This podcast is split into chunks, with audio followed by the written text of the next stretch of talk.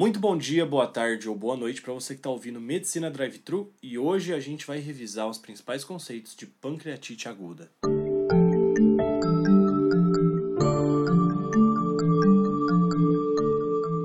Quando chega um paciente com pancreatite aguda no PS, o que você tem que imaginar essa situação é um acompanhante te enchendo o saco e te perguntando: "E aí, doutor, é grave?" E aí você vai responder para ele: "Olha, daqui dois dias eu te falo." E parece piada, mas é que se você for levar realmente as, as assim, de uma forma bem fidedigna assim a todos os critérios e tal e aplicar certinho todos eles, você vai entender por que, que você tem que esperar dois dias. As causas de pancreatite aguda é, são duas principais e uma que é disparado a principal, que é as causas biliares, tá? Então, uma litíase biliar que parou, fechou, obstruiu o meu ducto pancreático e fez uma pancreatite aguda. Isso dá para chegar até 60% dos casos de pancreatite.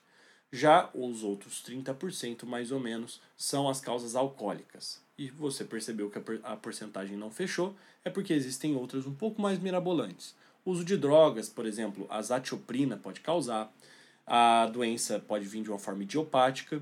Nós temos um escorpião que pode causar pancreatite aguda com a sua picada, que é um escorpião que não existe aqui no Brasil, é o Tititius trinitatis. E a gente pode fazer uma pancreatite pós-CPRE. Isso acho que todo mundo sabe bem, porque o contraste pode entupir mesmo o ducto pancreático e causar uma pancreatite.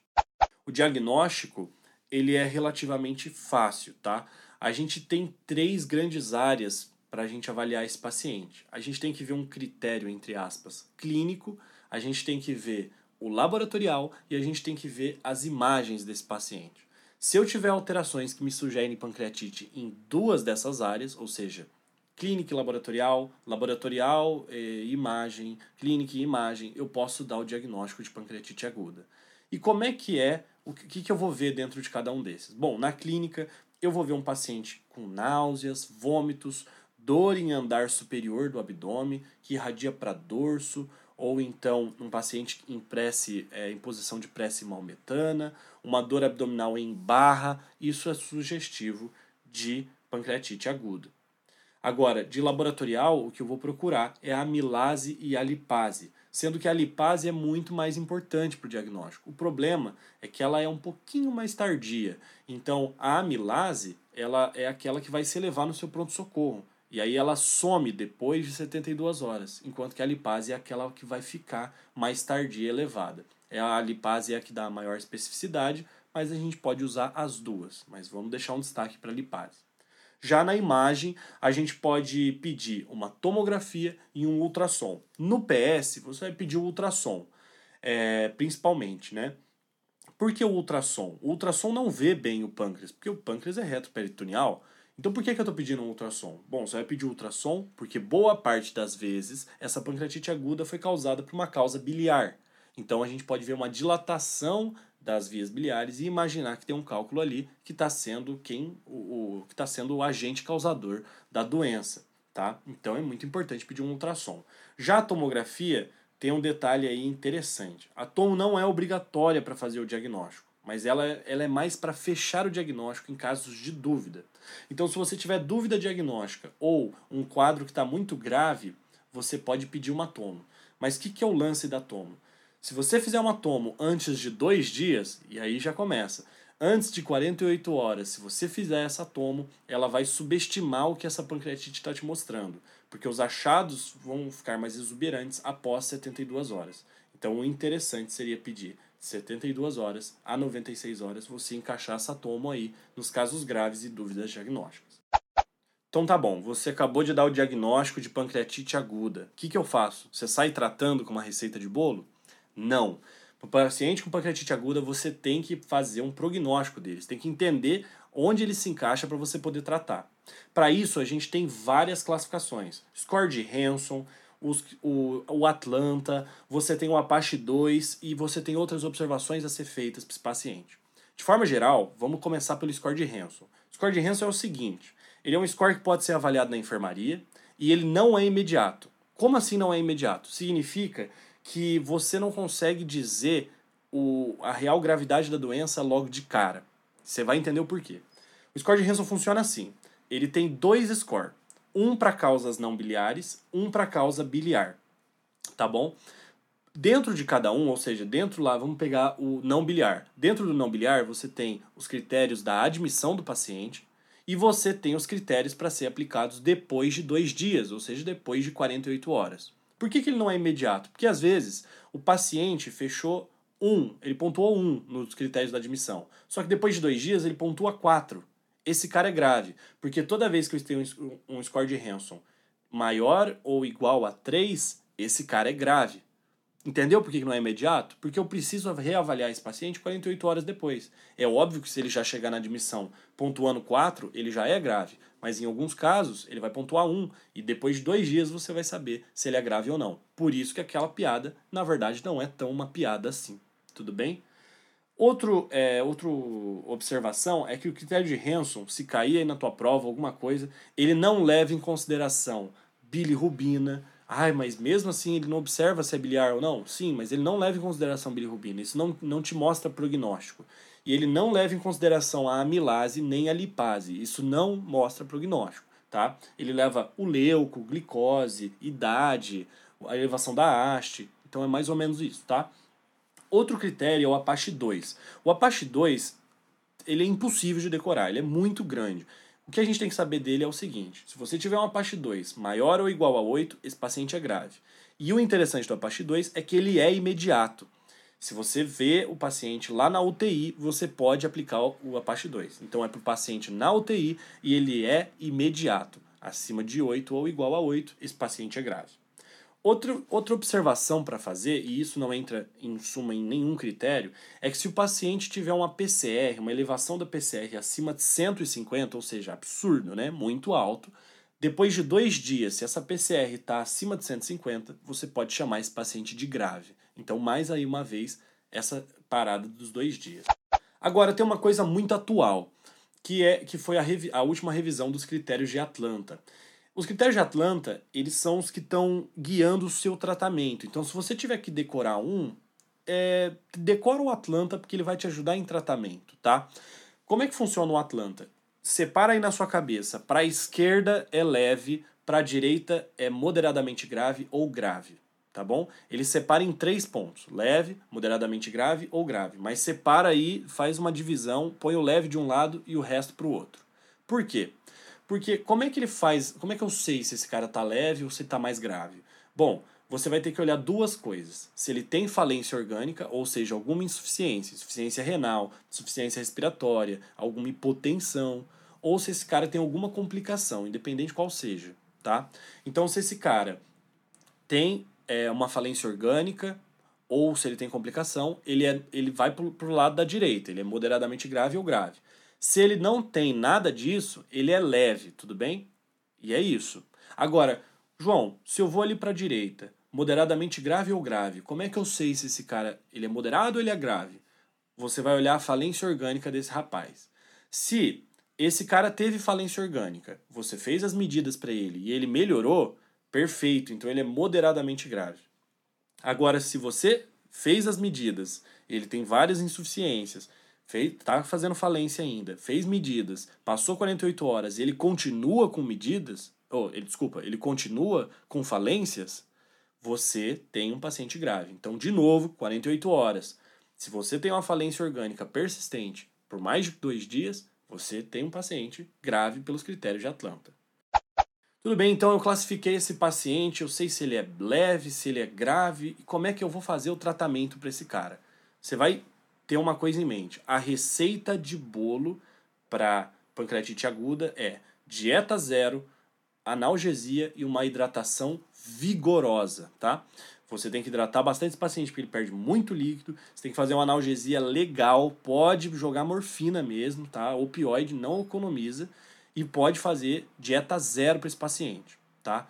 Mas para quem que você vai fazer isso? Para os pacientes que são leves, tudo bem? Ou seja, se ele não tem falência orgânica e não tem complicação, a gente vai usar hidratação, dieta zero e analgesia. E, obviamente, corrigir outros distúrbios também, né? Se, se aparecer algum.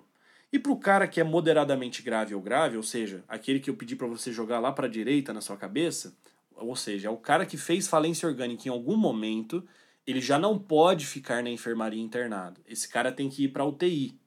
E aí você vai fazer a mesma coisa. Dieta zero, hidratação, analgesia. Opa, tem algo aí que está errado. Dieta zero você só faz no caso leve. Por quê? Porque o paciente que está muito grave, ele está tão consumido, ele está com um catabolismo tão intenso que você precisa dar um aporte nutricional para ele. Então você vai fazer um suporte nutricional com sonda enteral, tá bom? Então você tem que fazer uma dietinha para ele. Tá é isso que muda. Então você vai fazer suporte nutricional, vai fazer é, hidratação vigorosa e vai fazer analgesia. Agora tem duas coisas a mais de observação para o tratamento desse rapaz, tá? Se ele está grave ou moderadamente grave, a gente pode indicar uma pesquisa das vias biliares com CPRE é, se esse paciente tiver uma colangite ou uma icterícia progressiva. Como assim? Boa parte dos pacientes com pancreatite aguda, eles são por causa biliar. Então, às vezes, você vai ver esse cara lá, ictérico para você na admissão. Mas isso não é uma indicação de CPRE. Se esse cara for grave e ele tiver com uma icterícia progressiva, ou seja, aumento da bilirrubina total, principalmente da fração que você está observando, o aumento da bilirrubina total e uma icterícia progressiva, ou então uma colangite, ou seja, icterícia e febre, você vai indicar uma CPRE para esse cara, tudo bem? Se não, não precisa indicar. E o antibiótico? Antigamente o pessoal falava assim, cara, se tem necrose acima de tantos por cento, eu preciso indicar antibiótico terapia. Isso caiu, não é mais assim, e você vai entender quando a gente falar de complicação agorinha. Então vamos falar agora de complicação. Como é que esse paciente com pancreatite aguda vai complicar, tá? ele vai complicar de duas formas. Ou ele complica pelo tempo de doença, ou seja, ele teve muitas semanas de pancreatite, ou ele complica com necrose pancreática. E eu já vou te adiantar uma coisa. Lembra do antibiótico que eu comentei? Antigamente você fazia se a necrose fosse maior que tanto. Não, agora você vai pensar no seguinte: se tem bicho, você vai ter que matar. Se tem bicho, você faz antibiótico terapia. Tudo bem? Grava isso aí por enquanto. Então vamos lá. Se eu tiver uma complicação de tempo, vamos começar pelas complicações de tempo de doença. Eu tenho duas principais: a coleção fluida aguda e o pseudocisto pancreático. A coleção fluida aguda, ela nada mais é do que uma inflamação pancreática. É um líquido, é um, é um líquido exudativo que, vai, é, que é resultado da inflamação do pâncreas que fica ali deixando o pâncreas inchado, tá? E aí, essa coleção fluida aguda aparece até em 50% dos pacientes com pancreatite aguda. Só que o que, que é o problema? Se esse cara continuar inflamando, inflamando, inflamando, e por muito tempo, ou seja, mais de quatro semanas, ele pode, essa inflamação, esse conteúdo exudativo, essa coleção fluida, ela pode ganhar uma cápsula, ela pode ganhar um revestimento. E aí esse paciente, depois de quatro semanas, essa coleção fluida se transforma num pseudocisto pancreático. Tudo bem? Por que, que é pseudocisto? Porque ele não é um cisto verdadeiro, ele não tem um conteúdo epitelizado ao redor dele. Ele só tem uma capa. É a coleção com uma capa. Esse é o pseudocisto pancreático, tá bom? E como é que eu faço para tratar essas duas condições? A coleção fluida aguda, eu não preciso tratar, tá bom? Ela vai se resolver sozinha. Ela é uma complicação, assim, comum da pancreatite aguda. Agora, se eu tiver febre, se eu tiver uma piora do quadro clínico geral, eu estou pensando que esse cara infectou. Se ele infectou, eu faço antibiótico terapia. Agora, no pseudocisto pancreático, é o cara que está com um cistão, uma coleção aguda enorme, que está revestida, ou seja, por isso é um pseudocisto pancreático, que às vezes está comprimindo as estruturas vizinhas e está até ó, tendo uma massa palpável. Você palpa esse pseudocisto no abdômen do paciente. Como ele é muito grande, ele provavelmente é sintomático e ele pode complicar, pode virar um abscesso, pode crescer demais e machucar as estruturas vizinhas tá? E aí o que, que você tem que fazer para esse paciente? Eu tenho que fazer para esse paciente uma drenagem desse pseudocisto. Aí você pensa, poxa, se eu palpo ele ali pela barriga, só eu entrar e puxar com uma agulha. Errado. Tem muita estrutura que você pode machucar ali e isso vai fazer fístula. Não vale a pena. Você vai fazer uma drenagem por EDA, você vai fazer a endoscopia, entrar e ali no estômago, porque ele é um órgão vizinho desse pseudocisto, você vai fazer ali uma drenagem por meio do estômago. Você entra pela parede do estômago, põe um stent ou põe um dreninho ali e faz essa drenagem para cair essa coleção, né, dentro da sua do, do seu próprio estômago, tá bom? E aí agora a gente pode falar das complicações da necrose. Lembra que eu falei no pseudocisto que ele depois de quatro semanas é a coleção que ganhou um revestimento, aqui na necrose é a mesma coisa. Se você tiver um, uma necrose por muito tempo, mais de quatro semanas, essa necrose pode se tornar uma necrose encapsulada. Tudo bem? Então essas são as duas complicações de necrose. A necrose e se passar quatro semanas, necrose encapsulada. O que, que eu faço com a necrose? Não faço nada. Por quê? Porque só vai fazer antibiótico se esse cara tiver bicho. Agora, se ele infectou, ou seja, teve uma piora do, do leuco, teve uma piora do quadro clínico geral, teve febre, você tem que tratar esse cara. Só que nem, é, tem mais uma coisa que a gente pode usar para ver se esse cara tem necrose infectada, que é a tomografia. A tomografia, às vezes você pode ver uma presença de um gás dentro dessa necrose. Então, na região da necrose pancreática, você vê gás sem nível hidraéreo. Você vê umas bolinhas de, de ar ali no meio da necrose. Isso indica que ela é uma necrose infectada. E o que, que você vai fazer com a necrose infectada? Você vai fazer uma punção para confirmar que realmente tem necrose. Você tem que indicar antibiótico, que é o imipenem, e você vai fazer a necrosectomia. Assim como todas as outras necrosectomias que você deve conhecer, é uma, doen é uma cirurgia meio complicada. O prognóstico é ruim e a mortalidade aumenta muito. Você vai entrar e tirar a parte do, do fígado, do, desculpa, do pâncreas que está necrosado, tá bom? E a necrose encapsulada, você vai fazer a intervenção se ela estiver infectada também, da mesma forma que você fez praticamente para a necrose, necrose pancreática. E agora, já no fim desse podcast, você já entendeu tudo sobre pancreatite aguda, mas tem um último detalhe. Antes de mandar esse paciente embora, o acompanhante já tá puto com você porque você esperou dois dias para dizer se era grave ou não, mas tudo bem, você tratou, acabou e tá beleza. Você tá indo embora e aí você se lembra de uma coisa. Você busca esse paciente lá na porta e fala: Meu rapaz, tem uma coisa que eu esqueci. Porque antes da alta, para esse paciente você tem que fazer uma colicistectomia. Por quê? Porque boa parte dos casos de pancreatite aguda é de origem biliar. Então você tem que fazer uma colicistectomia para ele não ter de novo, e para não complicar de novo. Só que esse cara vai aguentar uma colicistectomia? Depende. Se ele aguentar, ele vai ganhar uma colicistectomia na internação. Se ele teve um quadro leve, ele vai aguentar na internação, ele vai ganhar isso na internação. Agora, se é um paciente que teve uma pancreatite grave ou moderadamente grave, a gente não vai indicar logo de cara gente vai mandar ele para casa, se recuperar e depois de umas seis semanas a gente pode pensar em fazer essa cirurgia.